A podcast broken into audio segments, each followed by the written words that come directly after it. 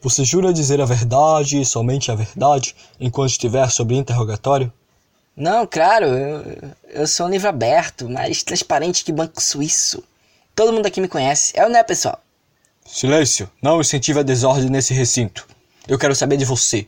Onde estava ontem à noite? Na aula. Na aula. Eu sou estudante, vivo estudando. Pode perguntar à minha mãe, é, ela sabe. Ela sabe.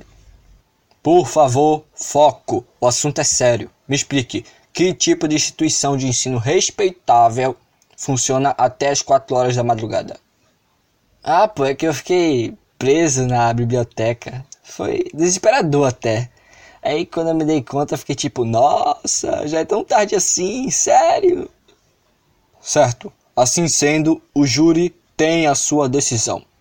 Eu declaro o réu culpado, sentenciado a três meses de prisão. O quê? Mas eu falei a verdade. Por isso mesmo.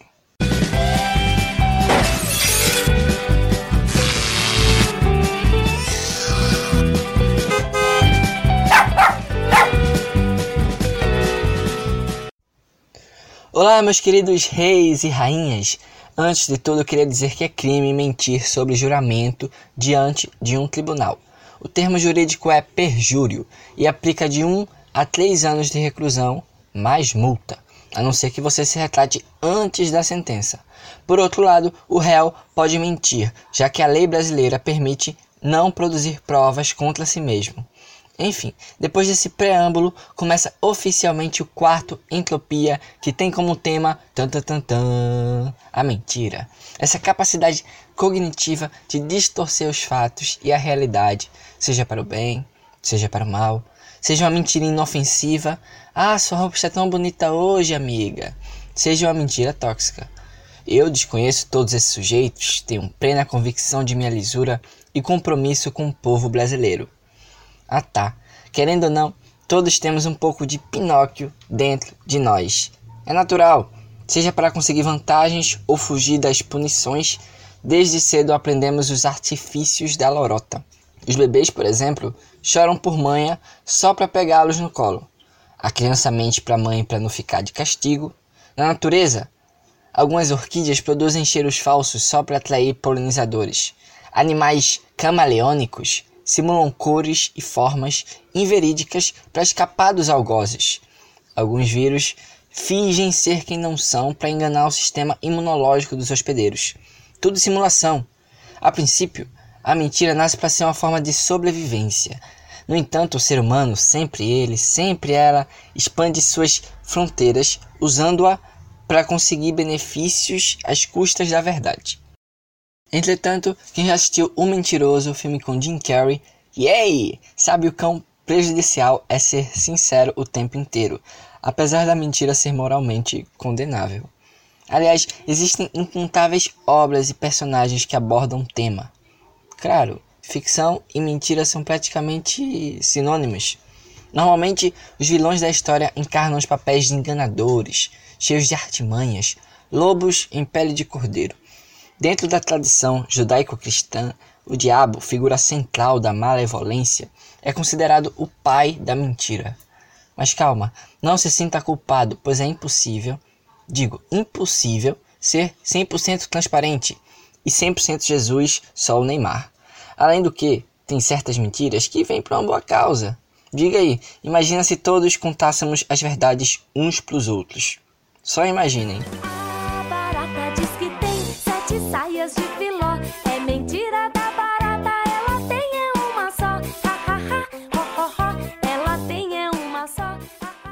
Se contar a verdade, chegar assim de forma espontânea e abrir o coração, consegue ser tão difícil em certas circunstâncias, mentir não chega a ser tão fácil. Afinal, é uma atividade que demanda psicologicamente muito do sujeito. Enquanto a verdade já está armazenada na memória, a mentira precisa ser criada do zero.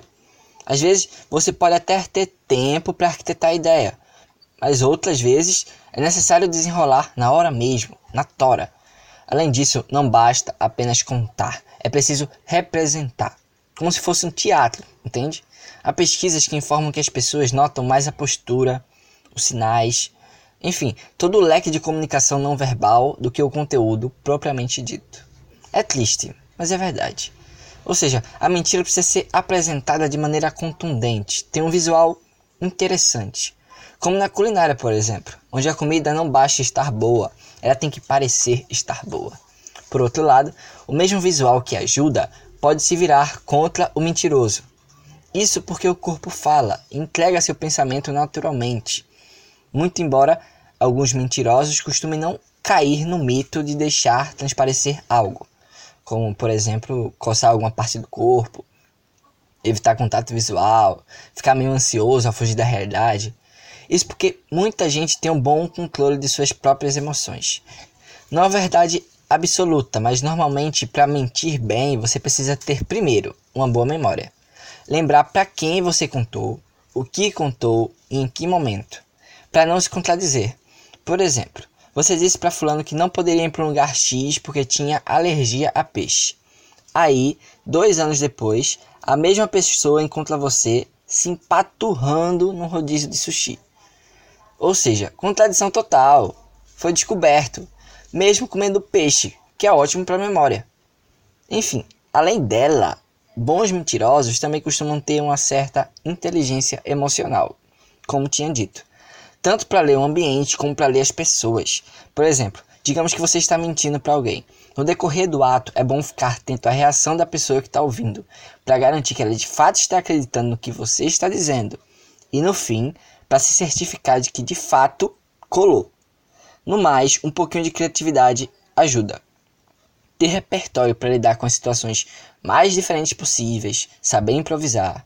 De preferência, uma uma criatividade, uma improvisação, pé no chão, né? Real, digo, supostamente real. Tem gente que fantasia demais, extrapola tanto que ninguém acredita. Sabe aqueles amigos que sempre vêm com a história, meu Deus do céu, que mentira. Ah, por exemplo, sabia que a Beyoncé vai separar do Jay-Z só pra ficar comigo? Ou, meu Deus, que doideira, fada do dente ter deixado sem encontro no meu travesseiro ontem. Ou sabia que eu fico meia hora debaixo d'água sem respirar? É como diz o ditado: quem conta o conto tende a aumentar o ponto. De toda forma, a verdade quase sempre vem à tona. E mentir carrega um risco e um possível malefício futuro. As punições, legais ou sociais, desde ir para a cadeia por corrupção a ser rotulado de mentiroso ou mentirosa, por consequência ter seu discurso desacreditado. É como Bem diz a máxima popular: mente tanto que quando fala a verdade, ninguém acredita.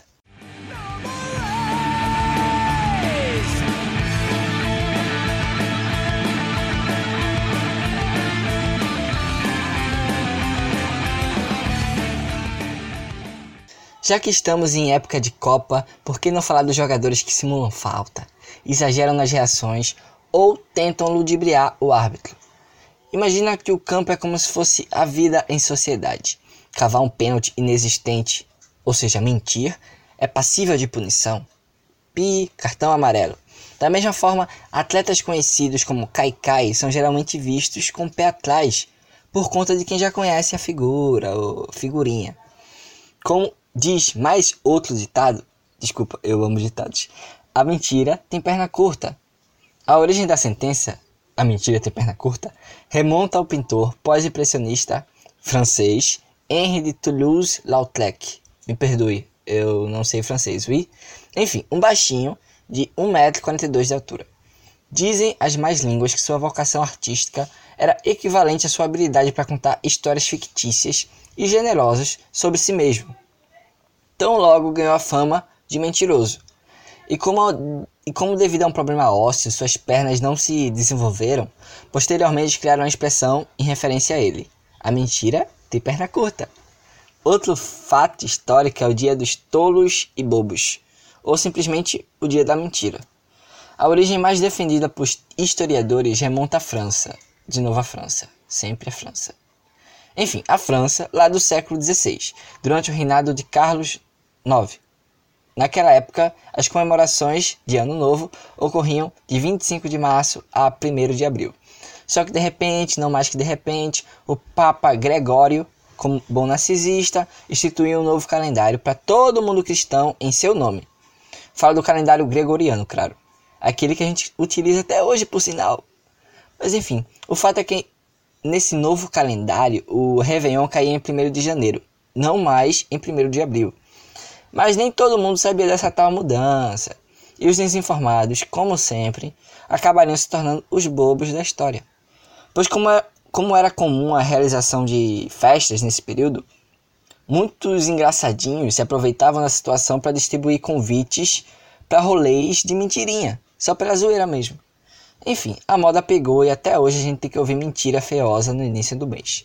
Olha o aumento, é mentira. Temer renunciou, é mentira. E aí, amor, vai rolar? Hoje não, Faro. Ah, vai se ver. Não era amor. Não era, não era amor. Era. What to love? Perfect illusion. Sei lá da... No geral, existem alguns tipos de mentira. A branca, aquela que você diz para não magoar as pessoas a benéfica, usada por exemplo para elevar a autoestima de alguém, a oculta, que é quando você omite, esconde a verdade, e a falsidade, que é autossugestiva.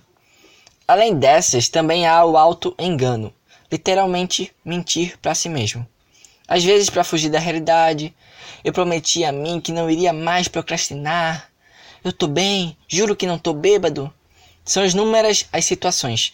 Às vezes para se sentir melhor, às vezes para se sentir pior.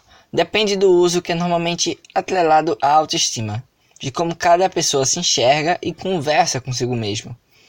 Às vezes o ser humano cria uma mentirinha e acredita nela como se fosse verdade. É um processo natural, assim como se relacionar. E no relacionamento, independentemente de ser tradicional ou não, a verdade um para com o outro, a justa medida, é importantíssimo na construção da confiança do casal, do trisal, do hexasal, enfim, tanto faz. A traição sempre carrega uma dose de dor. Os fãs de Marília Mendonça que o diga: Ei, infiel, eu quero ver você morar no motel. Cuidado, cuidado, pro chifre não bater no teto. Bem diz a filosofia popular. Conta outra que essa foi boa. Enfim, brincadeiras à parte. A outra face de mentirosos, os compulsórios, que mentem assim por qualquer coisa.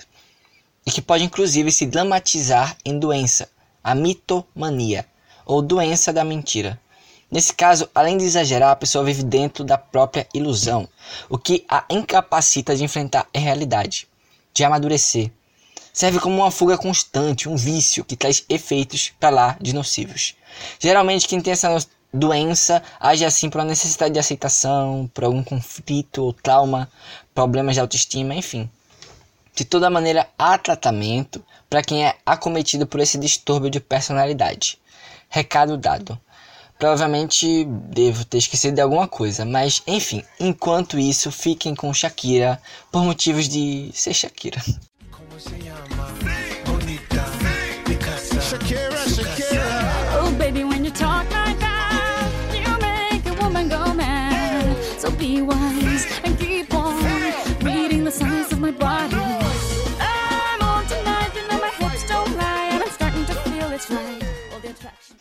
É isso transbordando latinidade, chega ao fim o entropia.